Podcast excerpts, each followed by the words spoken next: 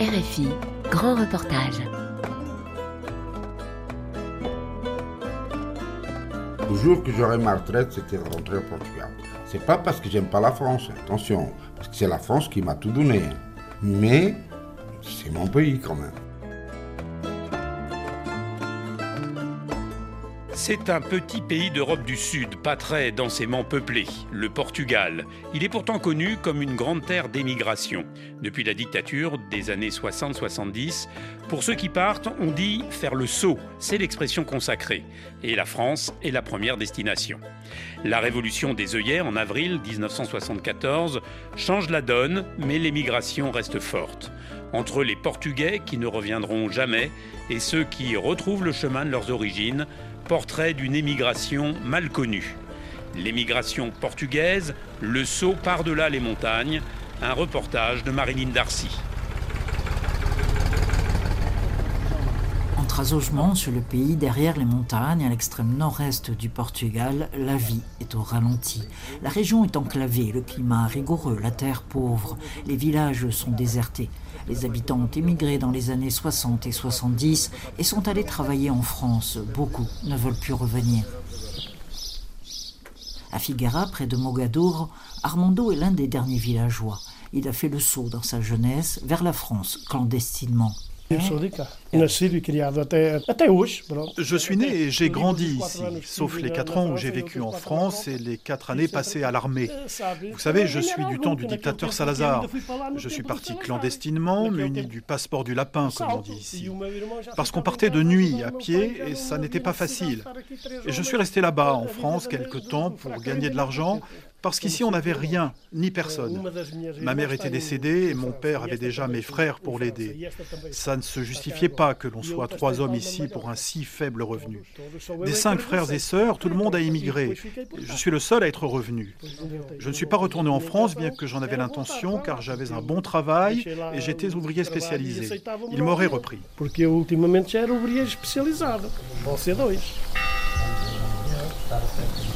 Le passeport du lapin, courir dans la montagne illégalement était la règle. La peur du gendarme était le moteur. La nécessité de subvenir à ses besoins, l'objectif. Armando, âgé aujourd'hui de 74 ans, a gardé une mémoire intacte de ces années tumultueuses. J'avais 17 ans quand je suis parti en France. C'était l'aventure. Mais je n'étais pas triste. J'étais bien en France. Je n'avais pas de problème. Je suis parti en douce. On ne faisait pas tout à pied. Jusqu'à la frontière, on allait en taxi ou en bus. On descendait avant, dans la journée. Et puis la nuit, on traversait la montagne à pied jusqu'à Canissas, le premier village espagnol. On se rendait au premier poste de la garde civile. Les carabiniers nous délivraient un sauf-conduit d'un mois pour être en Espagne. Le danger venait des gendarmes portugais. Arrivé en France, on descendait côté espagnol et les Français nous donnaient des documents comme touristes. Ensuite, on allait chercher du travail. Pour revenir ici, au Portugal, on était légalisé. On allait à Paris, au consulat, où ils nous donnaient un passeport provisoire pour revenir au Portugal. Mais pour retourner ensuite en France, c'était à nouveau clandestinement.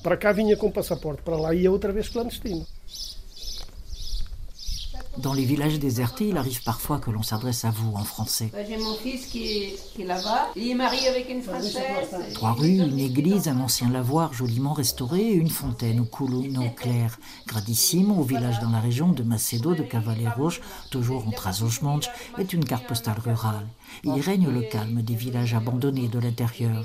Elena Costa, émigrée dans le sud-ouest de la France, ne pourrait plus vivre dans son village d'origine. Ouais, ouais, je suis partie toute jeune et j'ai fait le va-et-vient. Là maintenant, je suis à, la retraite et donc j'ai fait le va-et-vient. On est parti pour qu'ici n'avait pas tellement de travail et donc on est parti. Avec mon mari. J'étais mariée déjà. 18 ans j'avais. on a acheté la maison là-bas, Marmande, à côté, et, on vit toujours là-bas. Vous avez des enfants oui, j'en ai trois. Ils sont à Marmande. Mais vous êtes toujours attaché au petit village Ah ben oui, parce qu'on a la maison ici. Alors, euh, de temps en temps, on vient. Qu'est-ce qu'on trouve ici? Le calme? Voilà, le calme. Et c'est très, très calme. Mais vous préférez, vous voulez finir vos jours en France ou ah, ici oui. Ah oui. En ah France ah, ah, oui, oui, oui. Non, non, je ne veux pas venir ici. On est parti et, euh, et pour revenir... Euh, Non, c'est la France qui nous a sortis dans la misère, madame. Alors on n'en vient pas derrière. Et la retraite est correcte? Ah oui, c'est correct. Oui, oui. Ici, c'est rien les retraites. Hein. Madame a ici des personnes qui touchent 250 euros. Vous, croyez que j'allais pouvoir vivre comme ça, 250 euros ici? Jamais. Moi, je suis très bien là-bas. Ah j'ai une, retraite de oui, 1112 euros. Me mettre ici, non, non, jamais dans la vie. Aujourd'hui encore, dans le petit village de Gradissimo, il y a encore des gens qui partent, hein, qui émigrent, qui cherchent du travail ah, ailleurs? Non, non, parce que... Tout le monde est, parti déjà. C'est plein de personnes âgées, juste. Les jeunes, ils y partent à faire les campagnes, là-bas, à ramasser les fraises et tout. ah, c'est ce que vous appelez le va-et-vient, voilà, Faire des saisons et puis revenir.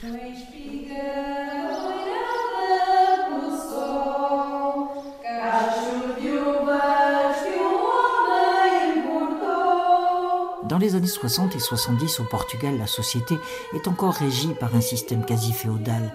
L'agriculture représente 40% de l'activité économique. Un maître emploie des centaines de bras sur ces terres où la mécanisation est encore rare. Le système des grands domaines agricoles était encouragé par le régime dictatorial de Salazar.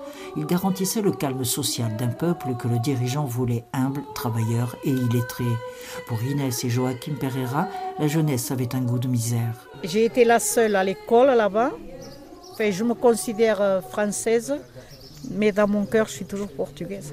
Pourquoi, d'après vous, les gens partaient? C'était des questions économiques, ils n'avaient pas de quoi vivre? Oui, c'était ça. C'était beaucoup, c'était la misère, oui. Autrefois, oui. On était vraiment un peuple assez, euh, assez opprimé. C'est sûr, hein, avec euh, le gouvernement qu'on avait, c'était normal. Dans chaque village, il y avait une personne qui commandait tout le monde, les riches.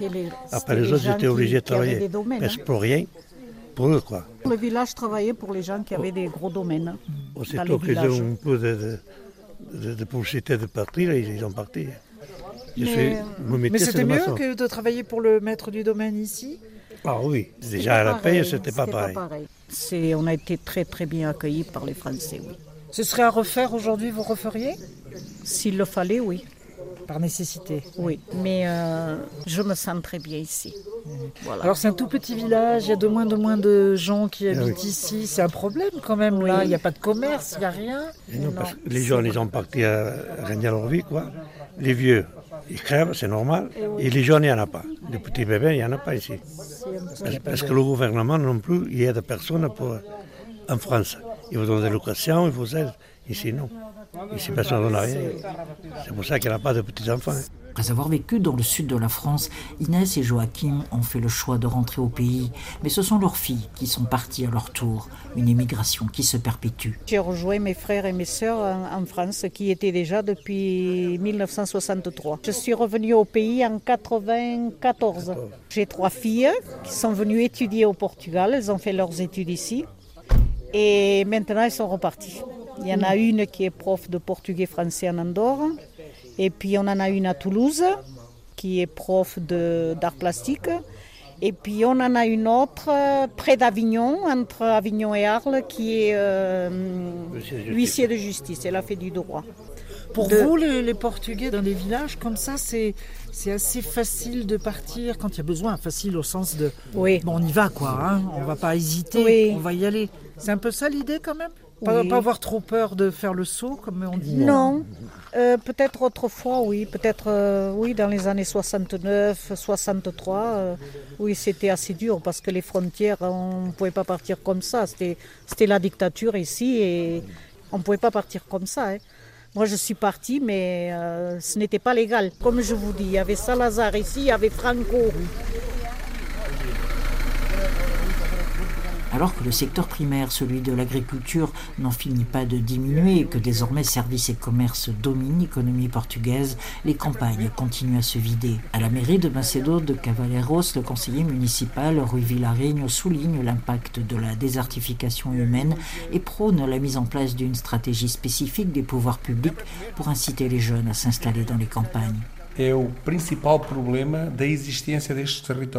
C'est le principal problème qui affecte le territoire et tendanciellement, ça se poursuit, voire s'aggrave. Ça ne changera pas s'il n'y a pas de mise en place d'une politique destinée à inverser le processus par une discrimination positive, forte, durable, qui permettra aux personnes d'estimer que ça vaut la peine de venir ici, surtout en raison des avantages proposés et pour une qualité de vie bien meilleure. Certaines professions en bénéficient, comme par exemple les médecins pour qui ça devient avantageux de s'installer à l'intérieur du pays. On leur offre un logement, des avantages financiers, de meilleurs salaires, mais il faudrait l'étendre à toutes les professions. Et ça permettra d'inverser le contexte démographique. Au lieu de diminuer, il va augmenter. Vous savez, il y a un pays que le Portugal doit remercier éternellement, c'est votre pays la France, il y a cinq ou six décennies, a sauvé le Portugal. Les gens sont partis là-bas, ils y ont travaillé. C'est vrai que les Portugais sont de bons travailleurs et les Français appréciaient, mais ils ont permis l'enrichissement économique de leur propre pays d'origine. Et la croissance économique du Portugal se doit en grande partie aux émigrés de l'époque. Qui ont fait le travail que les Français ne queriam faire.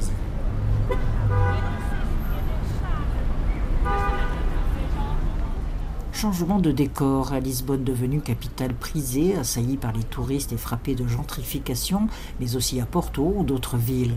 En 2022, 30 000 immigrés ont fait le choix de revenir au pays, une proportion qui prend de l'ampleur. C'était 8 000 en 2008. La famille Pereira Barroso, Adelina, 54 ans, son mari Arnaldo, 58 ans, Inès, leur fille, 25 ans, et leur fils Raphaël ont franchi le pas. L'idée du retour a toujours été présente, notamment pour Adelina, considère que les questions économiques ne justifient pas tout. Ce qui est différent dans notre histoire, c'est que eux, ils sont partis en France pour avoir une meilleure vie. Moi, je suis partie en France pour rejoindre mon mari. C'est pas pareil. On va essayer. Je suis partie, j'avais déjà 26 ans. Et quand je suis partie en France, c'était toujours avec l'idée de revenir au Portugal.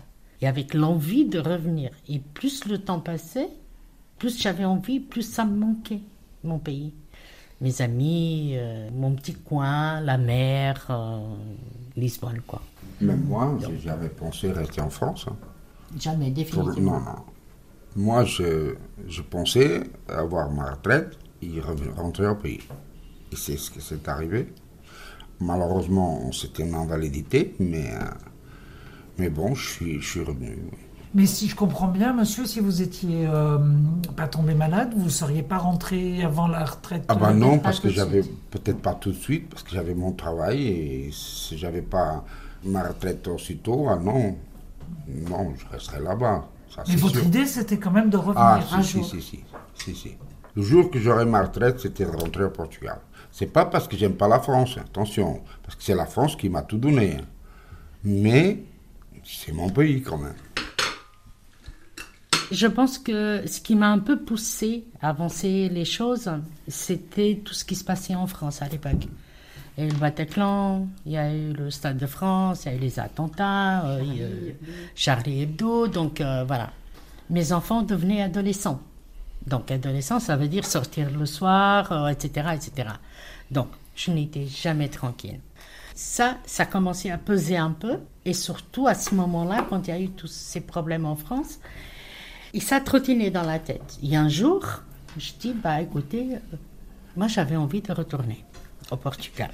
Inès avait alors 18 ans au moment du retour au Portugal. La jeune femme employée dans un centre d'appel a renoncé à son activité d'aide puéricultrice. Elle est désormais propriétaire de son logement et ne tarit pas d'éloges sur le Portugal d'aujourd'hui. Pourtant, elle comprend parfaitement ceux qui choisissent de ne pas rentrer. Le fait qu'effectivement, euh, les personnes qui ont des attaches, c'est plus compliqué de, revenir Bien sûr, parce que par exemple, moi, avec l'âge que j'avais à l'époque, 18 ans, je ne serais jamais partie sans mes parents. On m'aurait dit, Inès, viens, on t'offre un travail, on t'offre le logement, machin. Je serais jamais partie. Et je le dis et je le signe euh, sans aucun problème, je serais pas partie. Ce que je veux dire, c'est que vous comprenez que les gens Bien sûr. Euh, portugais qui sont partis dans les années 70 mhm. ou avant, Bien sûr. avec leurs parents, certains sont nés là-bas, ils ont déjà des enfants, et maintenant, ça les intéresse plus de revenir. Bien sûr, je comprends parce que en dehors de la tâche, je veux dire, la plupart de l'immigration portugaise qui a été faite à l'époque, c'était vraiment à cause de la dictature et souvent parce qu'ils étaient des petits villages et du nord et qui voulaient bah pas forcément échapper à la misère, mais qui n'avaient pas d'argent et qui voulaient avoir une meilleure vie. C'est le principe d'immigrer. Quand on immigre quelque part, c'est pour avoir une meilleure vie, que ce soit pour des raisons financières, que ce soit pour des raisons politiques, de guerre ou autre. Je pense qu'actuellement, c'est quelque chose qui est quand même relativement d'actualité. Et ils ont trouvé quelque chose qu'ils n'avaient pas ici à l'époque. Et euh, bah, pour eux, c'est normal que bah, toute leur vie est là-bas. Donc euh, pourquoi aller quelque part où ils se sentent peut-être plus vraiment chez eux et où ils ont personne techniquement, parce que tout ce qui est important est là-bas. Donc euh, ce qui fait un foyer, ce qui fait se sentir chez soi est là-bas. Donc en France, donc je peux comprendre, je comprends totalement. Près de l'université où il enseigne et mène ses recherches, l'historien luso-français Victor Pereira est un spécialiste de la question de l'immigration portugaise.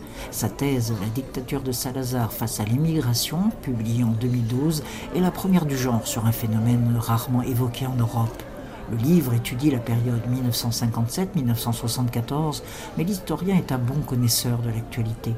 Pour Victor Pereira, l'immigration lusitanienne est constitutive de la société portugaise. C'est-à-dire que pour beaucoup de Portugais, face à leur difficulté de vivre convenablement au Portugal, à cause soit de l'absence de travail, soit à cause de salaires très peu élevés, maintenant avec un coût de la vie extrêmement important, l'idée de pouvoir partir à l'étranger, soit pour s'enrichir, soit pour justement juste survivre, c'est quelque chose, c'était toujours une, hypothèse, une alternative, etc. Surtout dans un pays où, pendant longtemps, et encore en partie de notre, époque, où la possibilité d'ascension sociale est assez limitée. Si vous voulez vraiment croître dans la hiérarchie sociale, c'est parfois plus facile de passer par le Brésil, les États-Unis ou la France plutôt que de rester ici. C'est quelque chose qui persiste, alors que après la révolution des Oeillets, notamment un, un des grands discours était de dire on va créer une démocratie, on va créer un pays où vous n'aurez plus besoin d'émigrer. Les immigrés portugais sont souvent des saisonniers, ils sont aussi des travailleurs détachés et même à l'origine du concept. Certaines personnes que j'ai rencontrées font un certain temps en France, des cueillettes, des choses comme ça. Ouais. Et puis reviennent l'hiver quand il n'y a Mhm. plus rien, dans des villages où il n'y a plus personne, Mhm. mais euh, justement, ils tuent le temps, c'est ce qu'on m'a dit. Et, donc, et il y a cet aspect. Il y, a, Oui. il y a ce processus de travail temporaire, il y a eu notamment beaucoup de ce qu'on appelle le travail détaché. Donc c'est des boîtes d'autres pays qui vont euh, travailler dans... C'est à partir d'entreprises portugaises. C'est des entreprises portugaises qui ont posé ce problème qui a dû être réglé et donc avec les stations sur, européennes sur les travailleurs détachés. Donc il y a une tradition aussi de ce travail Donc c'est temporaire. pas la Pologne. C'est pas là, non, c'est portugais les premiers. c'est les premiers, c'est l'entreprise portugaise qui a euh, et qui a été jusqu'à la Cour européenne de justice pour euh, pouvoir avoir des contrats en France et avoir des travailleurs portugais en France. Victor Pereira observe le phénomène du retour chez les immigrés les plus récents. On peut penser quand même que cette notion de qualité de vie et d'être en accord avec ses origines peut suffire à motiver quelqu'un à changer de- d'emploi, peut-être renoncer. C'est le, le cas de- des gens que je vais rencontrer. Mhm. Ils ne travaillent pas dans ce qu'ils faisaient, dans ce en quoi ils sont formés. Dans les années 80, surtout 90, il y a eu un, un- il y a eu un fort optimisme. Ça veut dire, voilà, on n'est plus le pays attardé, euh, on construit des choses, les choses changent, etc. Et pour des jeunes gens qui ont grandi en France, c'était aussi une sorte d'attachement pour ce pays et cette volonté, cette capacité de vivre dans un pays qui est en plein développement, en plein boom, avec un discours beaucoup plus optimiste.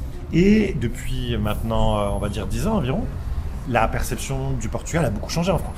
Maintenant, ce que vous dites, c'est est-ce que le Portugal va être capable d'attirer longuement des entreprises ou des personnes qui créent de la valeur, de la valeur ajoutée, euh, et qui restent sur le long terme? Ça, c'est un des grands défis. Aujourd'hui, le Portugal est aussi devenu un pays d'immigration, avec désormais 8,6% d'étrangers dans la population.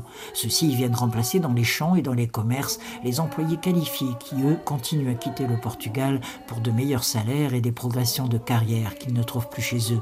Le Royaume-Uni, l'Allemagne, la Suisse, la France et l'Espagne restent les pays les plus choisis.